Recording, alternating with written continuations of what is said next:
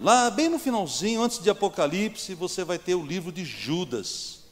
Não é o Judas Iscariote, tá? O traidor, o, né? O tranqueira lá que traiu Jesus, não é aquele lá não.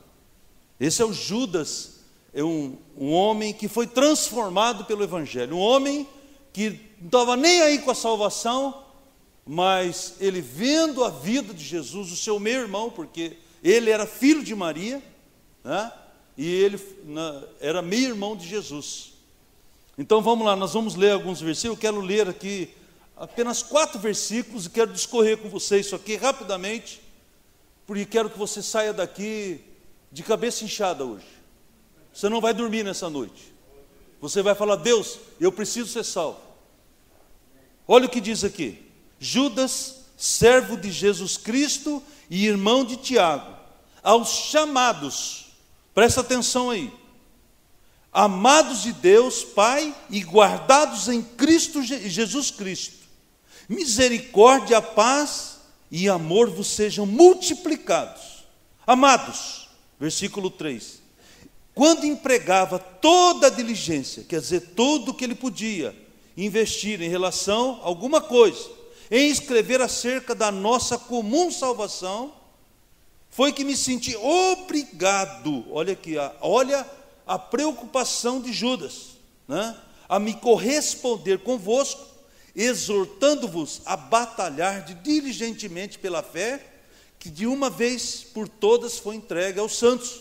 Pois certos indivíduos se introduziram com dissimulação, os quais, desde muito, foram antecipadamente pronunciados para essa condenação, homens ímpios que transformaram em libertinagem a graça de nosso Deus e negam o nosso único, soberano e Senhor Jesus Cristo.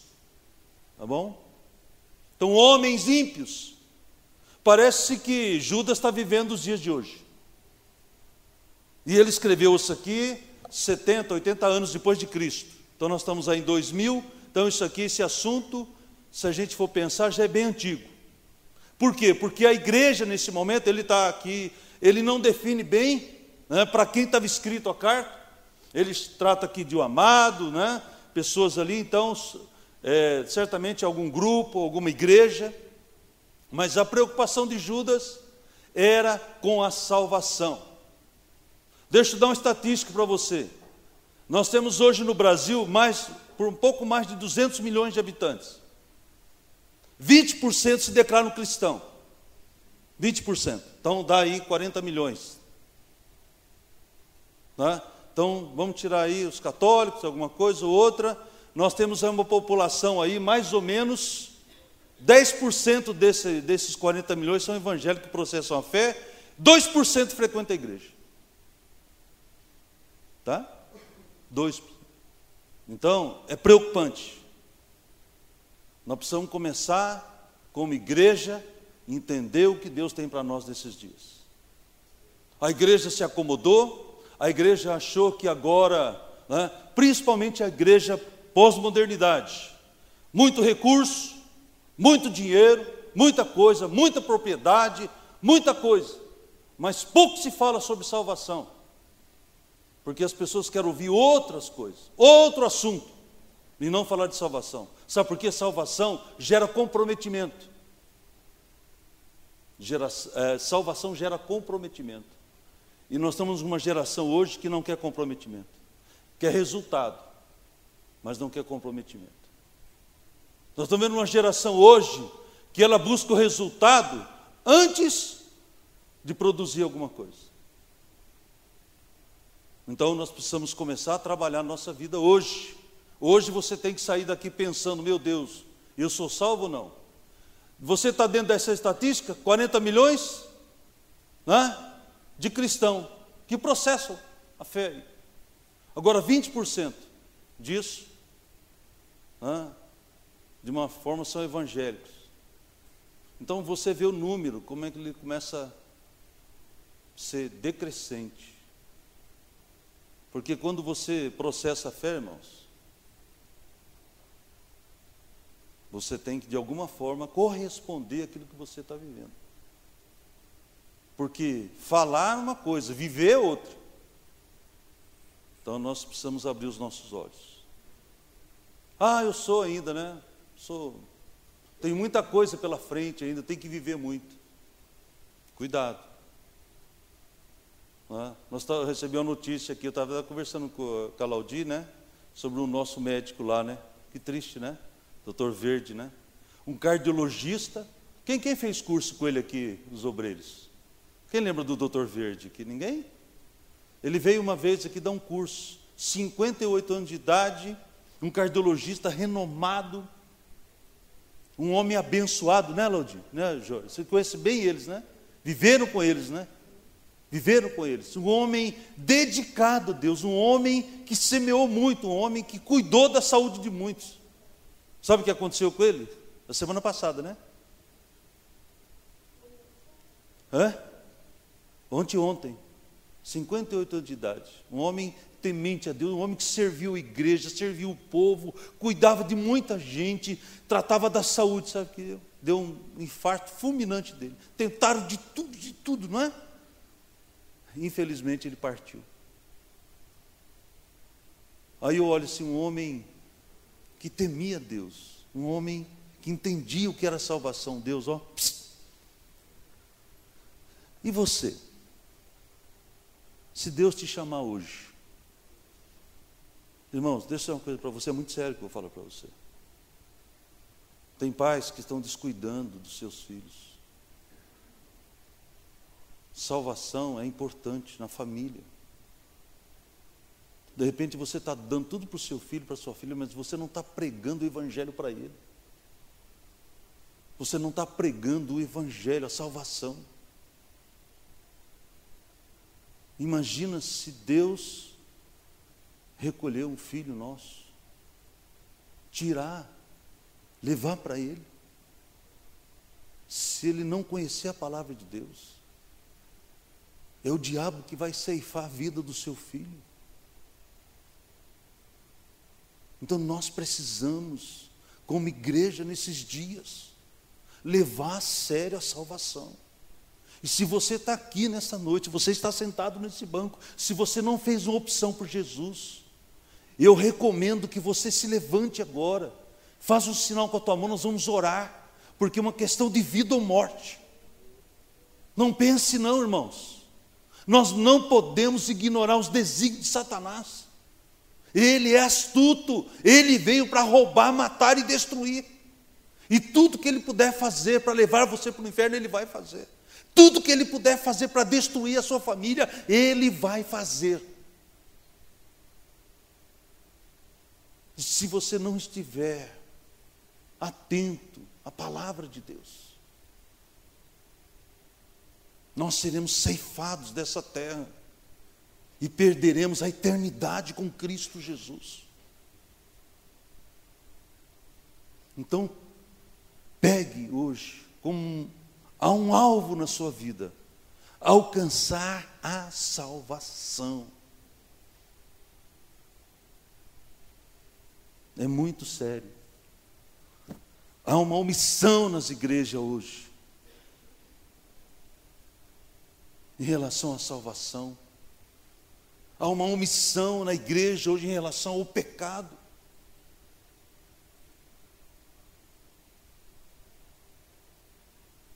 É muito sério o que nós estamos vivendo hoje. Nós precisamos abrir os nossos olhos.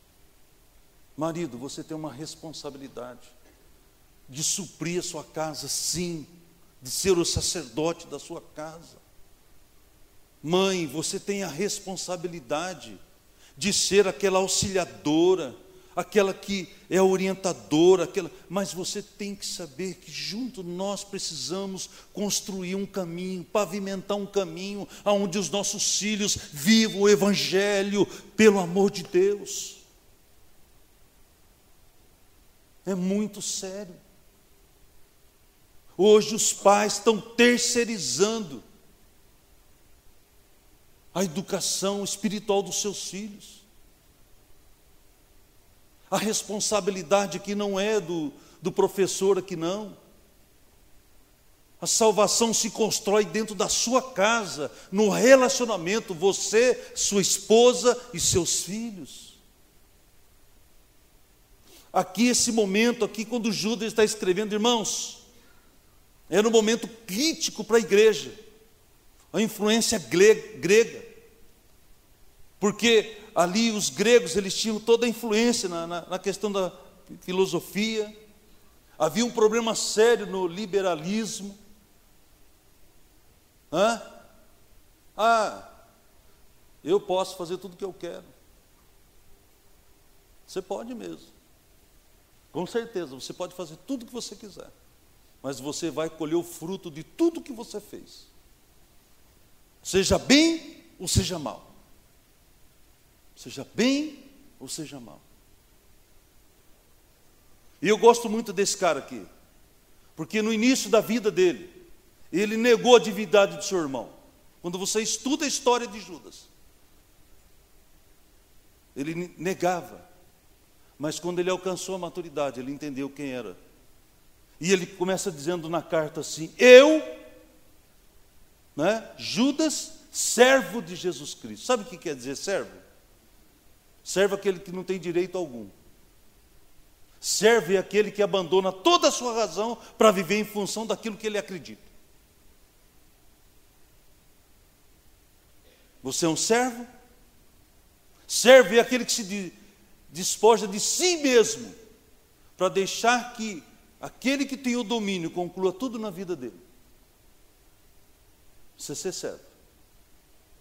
Então ele começa reconhecendo quem era Jesus, porque antes ele negava a divindade de Jesus. E eu quero te dizer uma coisa: você pode olhar no rosto de cada um, nós podemos olhar um por um, nós vamos ver uma natureza humana. Mas eu quero dizer uma coisa para você. Quando você entende salvação, entende quem é Jesus na tua vida, tem algo dentro de você chamado Espírito Santo. E você passa a ter a característica dele. Eu sou de carne e osso. Eu erro. Mas eu tenho uma característica dentro de mim, sabe qual é? a característica daquele que venceu todas as coisas.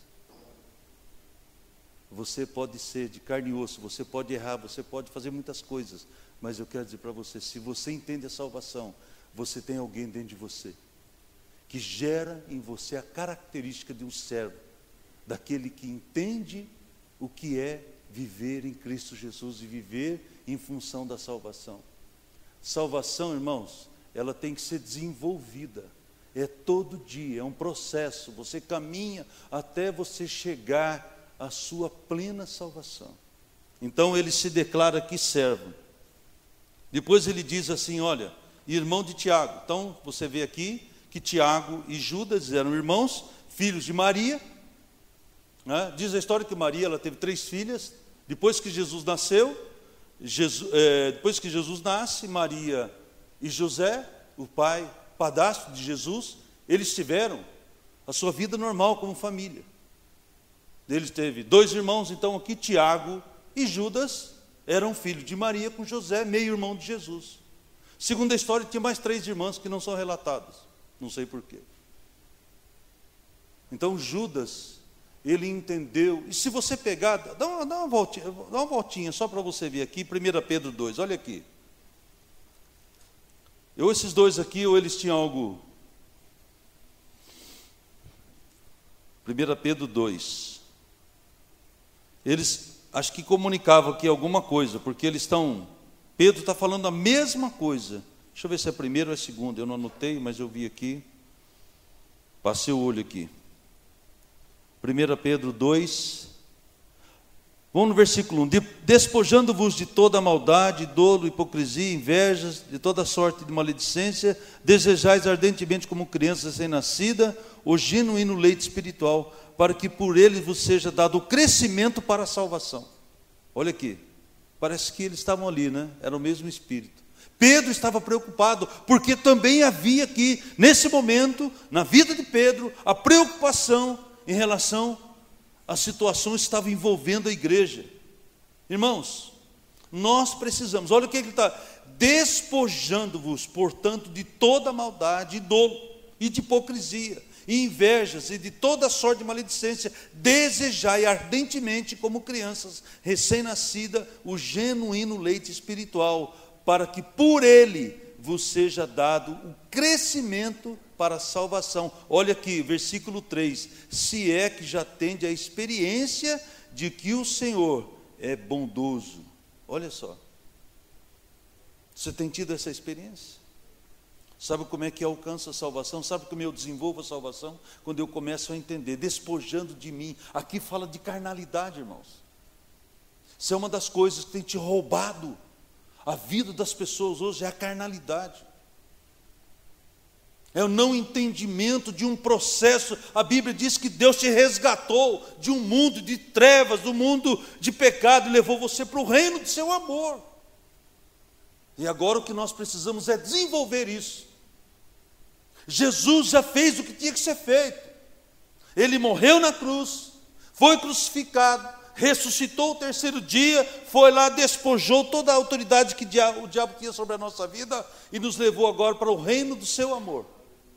E agora o processo aqui é meu e seu, nós precisamos nos esforçar, abandonar os maus costumes.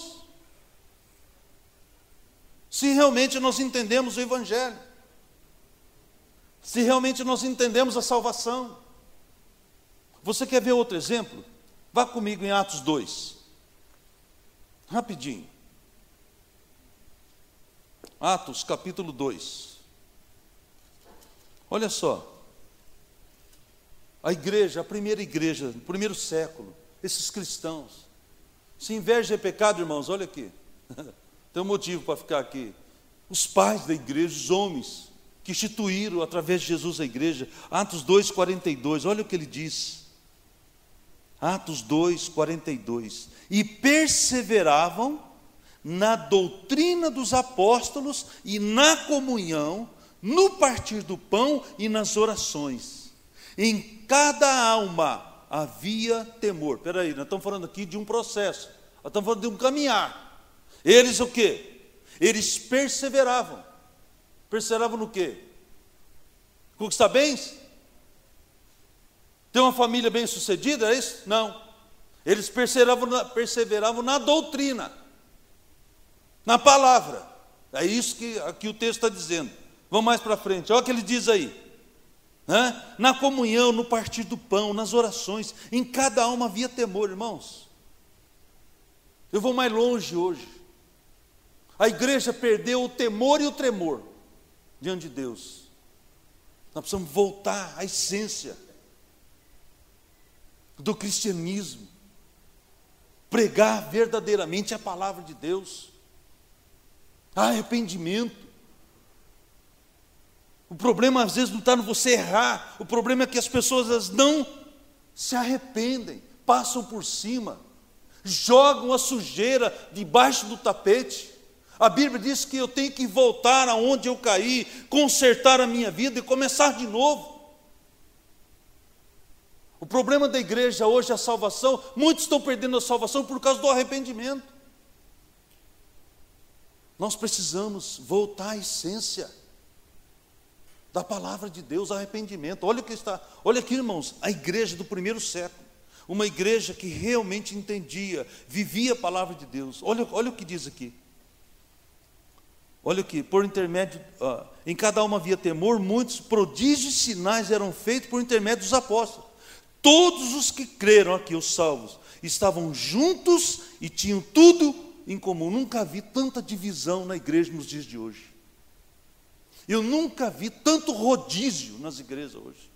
O cara hoje ele está aqui, amanhã ele está na Assembleia, da Assembleia ele vai para Deus é amor, Deus é amor, ele está contente, ele vai para a Universal, da Universal ele vai para quadrangular. Irmãos, nós precisamos entender. Nós somos o corpo de Cristo. A, a placa da igreja não deve existir para nós. Nós somos um corpo só. Nós temos que abençoar quadrangular, temos que abençoar a Assembleia, nós temos que abençoar as igrejas do Brasil, para que haja salvação. O povo de Deus está dividido. Sabe quem faz a melhor igreja? Você e eu. É você, porque a igreja é você. Se você não entender de salvação, não entender que você precisa ter temor e tremor diante de Deus, você pode estar em qualquer lugar, você não vai entender o que é amor, o que é salvação. Vamos mais para frente. Olha aqui. Olha o que ele diz. 45. Vendiam as suas propriedades e bens, distribuindo o produto entre todos, à medida que alguém tinha necessidade. Quer dizer, a igreja ela não foi chamada para adquirir, a igreja ela foi chamada para repartir. Entendeu? Quando eu venho para a igreja com um propósito somente de tentar uma conquista para mim próprio, eu estou fugindo da função daquilo que é ser igreja.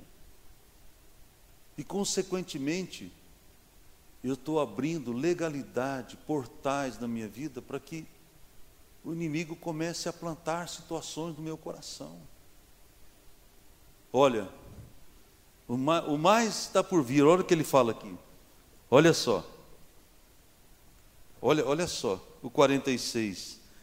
Diariamente perseveravam unânimes no templo. Hoje as pessoas deixam de vir da igreja por qualquer motivo. Por qualquer motivo. Tem mais, olha só. Partiu o pão de casa em casa célula, grupo familiar, sei lá o nome que você quiser dar. Culto nas casas. Irmão, se é um lugar que gera salvação, é em casa. Você lembra lá do carcereiro? Lá no capítulo Atos 16, versículo 30, a Bíblia diz ali no início, antes do 30, diz que Paulo e Silas eram açoitados por pregar o Evangelho. Aí eles são presos, são levados para a prisão e eles sofrem severos açoites. E aí eles vão para a cadeia e lá eles começam louvar e adorar. Sabe por quê? Porque já havia salvação neles. E aí a Bíblia diz que um terremoto acontece. O que é que aconteceu ali? As grades se abrem, os presos estão tudo ali alvoroçados. E aí o carcereiro ele vai cometer suicídio porque ele achou que os presos tinham fugido. Aí Paulo Silas se levanta, não, não, fica tranquilo, nós estamos todos aqui. Sabe qual foi a pergunta do carcereiro para Paulo e Silas? Quem pode me dizer? Como eu faço para ser salvo? ele não pensou em outra coisa. Quando ele viu a atitude de Paulo e Silas, ele disse assim: Como eu posso viver como vocês vivem? Como eu posso ser como vocês são? Ele não pensou em outra coisa a não ser na salvação. Aí Paulo e Silas dizem para ele o quê? Se você crê, será salvo tu e a tua casa. Você quer ser salvo? Quer ver a tua casa salva? Crê no Senhor Jesus. Crê, irmãos. Marcos 16, 16 diz o quê? Todo aquele que crê será salvo, mas todo aquele que não crê será condenado. Você tem uma estatística boa para pensar. Você está entre os 40 milhões que se diz cristão, e o 20% ali, né, que se diz evangélico, ou você está dentro daqueles que realmente processam a fé, frequenta a igreja, se envolve com a obra de Deus? Onde você está? Em que nível está a sua vida hoje? Irmãos, estar na igreja não diz nada. Eu vi, eu vi um livro, estou lendo um livro, né? E o cara faz algumas observações em relação à fé e servir e ser salvo. Olha aqui. Quem acha aqui que Deus não tem acepção de pessoas? Você acha que Deus faz exceção de pessoas? Tem alguns aqui que acham que acham. Ninguém levantou a mão. Deus não faz exceção de pessoas? Eu também acho. Mas olha o que diz aqui: Deus não faz acepção de pessoas, mas não esconde as suas preferências. Você sabia que Deus tem preferências? Vamos dar um exemplo: Davi e seus irmãos. Quem era a preferência de Samuel? Abinadab, os caras que têm a estrela lá. Sabe que Deus falou para Samuel? Samuel, você vê a aparência, mas eu vejo o coração.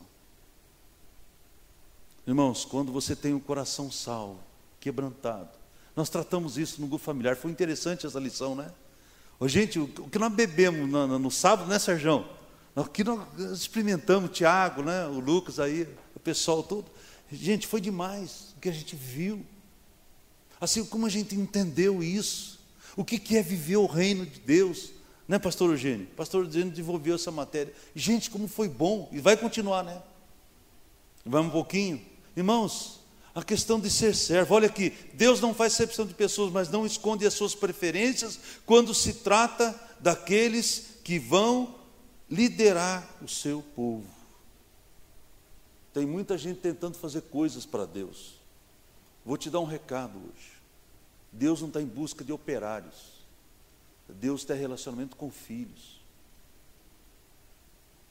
Filhos são aqueles que são salvos em Cristo Jesus. Não são aqueles que vivem fazendo coisas tentando agradar a Deus.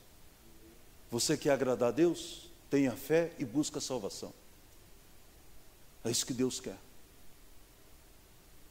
Outra, outra fase aqui, olha. Servo uma condição humilde, escravo. Né? Deixaram muitas vezes os seus próprios sonhos, projetos e se não se tornaram senhores de si mesmos.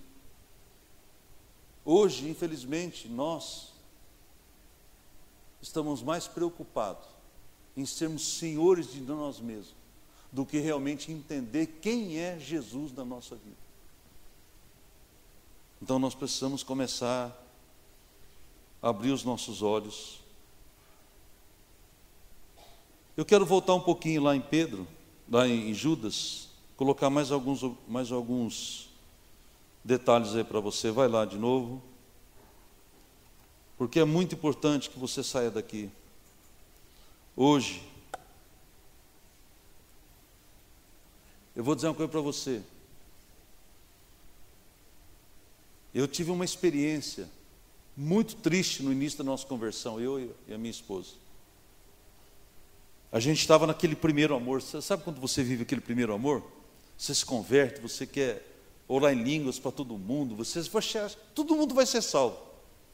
Mas tem alguns pontos que são específicos na nossa vida que Deus nos dá. Eu lembro uma vez que ela, ela comentou, ela tinha um tio, ele estava com câncer terminal. E ela disse: Vamos lá visitar meu tio, vamos orar por ele, vamos pregar o evangelho para ele. E nós já pedimos perdão para Deus, tá, irmãos? E nós chegamos na casa desse homem, realmente ele estava muito mal, estado terminal, e era a nossa oportunidade de pregarmos o evangelho para aquele homem. Plano de salvação, era o momento. E nós chegamos lá, infelizmente chegamos, tinha uma multidão de gente lá, parente, amigos. Aí o que, que nós decidimos fazer? Não, não vai, acho que a oportunidade não é o momento, vamos embora.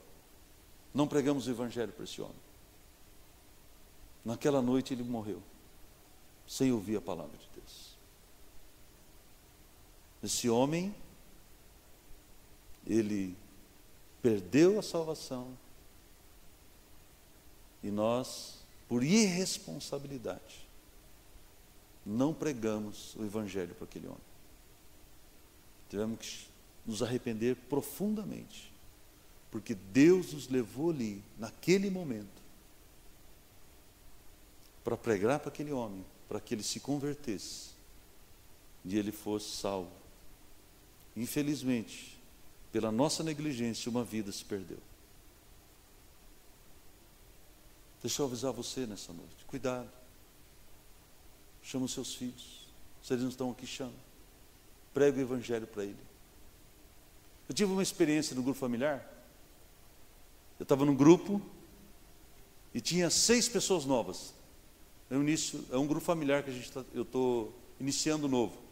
Lá no Uziel. E eu cheguei, quando eu vi todo mundo ali reunido, eu peguei, expus meu plano de salvação antes da gente entrar no tema da lição. E todos que estavam ali, quase todos, oraram, entregaram a vida para Jesus, entenderam o plano de salvação, mas eu vi que uma pessoa ficou em silêncio. Eu percebi porque eu não ouvi a voz dele, ele estava do meu lado, eu não ouvi a voz dele. Eu falei assim, por quê? Aí eu parei a reunião e disse por que você não orou? Você não orei em pensamento. Eu falei, vou dizer uma coisa para você, Deus quando pensou em salvar você, Ele não pensou, Ele salvou. Tem essa não. Ora aqui agora, abre a tua boca. Eu não vou correr mais o risco.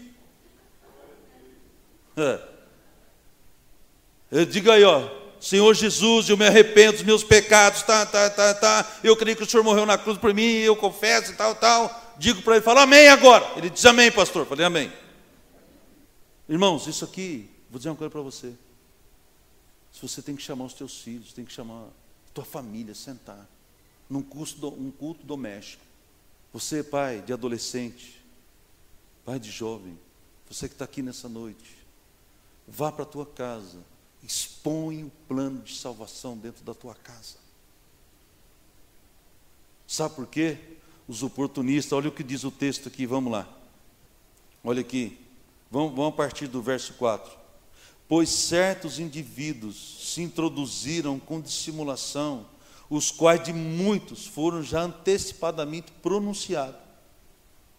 Para esta condenação, homens ímpios que transformam em libertinagem a graça de nosso Deus e negam o nosso único soberano e Senhor Jesus Cristo. Irmãos, nós estamos cercados de impiedade. Todo lugar onde você pisa, sempre tem um, sempre vai ter alguém que vai ser usado por Satanás para gerar impiedade, para gerar o que for na vida daqueles que nós amamos. Então, preste atenção, plante isso dentro da tua casa, sabe por quê? Quando o teu filho sair para os lugares onde ele tem que ir, onde ele será cercado pelos ímpios, ele vai ter uma formação, ele vai ter entendimento, sabe por quê? A Bíblia diz que a palavra plantada, ela não volta vazia, mas ela cumpre o que é desejável. Meus irmãos, nós estamos vivendo esse tempo aqui, escuta, vou dizer para você, nós estamos vivendo esse tempo no qual Judas já alertava a igreja do primeiro século.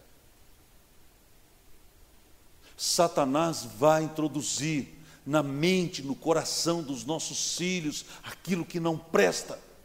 Compete a você perseverar, combater a fé, com fé e determinação a relação, em relação à salvação do seu filho, da sua família. Compete a você. Feche os seus olhos. Pai, muito obrigado por essa noite tão especial. Obrigado, Senhor, que o Teu Espírito Santo, que é o nosso consolador, o nosso guia, é aquele que nos dirige, Senhor para os caminhos do Senhor, é aquele que nos convence todo dia, é aquele que vem todos os dias soprando em nós, ó oh, Deus, os, os teus, as tuas palavras, os teus conhecimentos.